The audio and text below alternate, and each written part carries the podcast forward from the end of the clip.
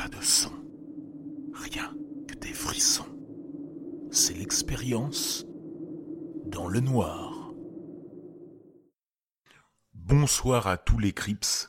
Avant de débuter cet épisode, ce témoignage, je souhaitais vivement vous souhaiter à tous une excellente année 2021.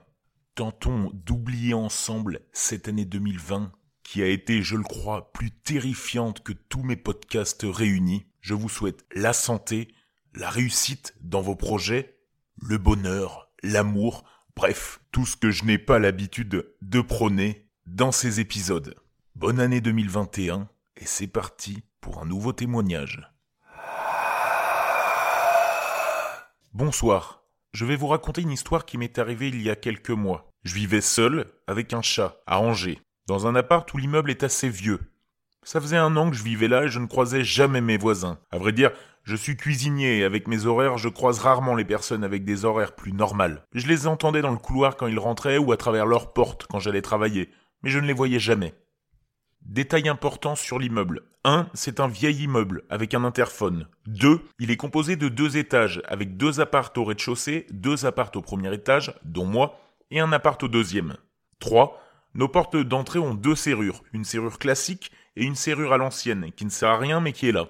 Et quatre, enfin, je suis le dernier arrivé dans l'immeuble. Cette nuit-là, je rentre du travail, un peu plus tard que d'habitude. Un gros service. Quand je rentre du taf, j'aime bien vivre un peu, même s'il est tard. Je ne vais pas me coucher tout de suite. Je regarde des vidéos, je joue aux jeux vidéo et plein de choses comme ça. Donc ce soir-là, même chose. Mais vu que je suis plutôt fatigué, Gros service, je regarde juste une vidéo, une douche et au lit. À une heure du mat, alors que j'étais dans mon lit, j'entends qu'on frappe à ma porte. Je me dis, attends, je rêve ou pas?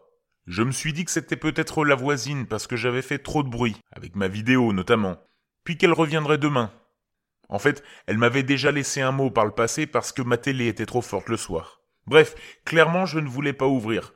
Il était une heure du matin, j'étais calé dans le lit, je bouge pas. Mais j'avais un pressentiment parce que je n'avais pas entendu de pas s'éloigner, ou de pas dans les escaliers, alors que j'avais bien fait gaffe à si elle partait.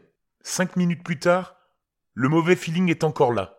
Je décide donc de me lever pour aller voir. Je me lève, tout doucement, mais je n'allume aucune lumière. Je ne voulais pas faire de bruit ni être aperçu. Je me rapproche de ma porte d'entrée, qui est éclairée par les lumières de la ville, car il y a une fenêtre dans cette entrée. Ce n'est que quand j'arrive à l'entrée que j'ai remarqué deux choses. Un, j'avais oublié de fermer ma porte à clé, et deux, j'aperçois un œil regarder à travers l'ancienne serrure. Du coup, je me précipite sur la porte et je l'ouvre, demandant assez fort ce que la personne faisait là. Et là, je vois une adolescente avec les cheveux noirs, un t-shirt trop grand pour elle, et des baskets classiques. Elle ne me répond pas, et elle a l'air effrayée. Elle ne décroche pas un mot, et elle repart en marche arrière tout en étant toujours effrayée. À ce moment-là, j'étais dans un sentiment étrange. Moi aussi j'avais peur, mais j'étais aussi énervé, je n'ai pas pensé une seconde à lui demander si elle avait besoin d'aide. Je lui demandais juste ce qu'elle faisait là. Une fois qu'elle s'est éloignée, j'ai fermé ma porte, et je n'ai pas trop réalisé ce qui venait de se passer. Je me pose deux minutes, je commence un peu à culpabiliser d'avoir été comme ça. Mais de nouveau, ça frappe à la porte. Je vais ouvrir. Je me dis que c'est peut-être un autre voisin qui a entendu quelque chose, ou qui a vu la même chose que moi. Et sur le palier, la même jeune fille, moins apeurée, qui me regarde de haut en bas et qui me demande si j'ai du café. À une heure du matin. Je suis toujours énervé, mais je ne pose pas de questions. J'avais juste envie que ça se termine. Je lui dis d'attendre devant la porte et de faire attention à ce que le chat ne sorte pas. Je vais voir dans ma cuisine, alors que je sais que je n'en ai pas vu que je ne bois pas de café, encore moins à une heure du matin.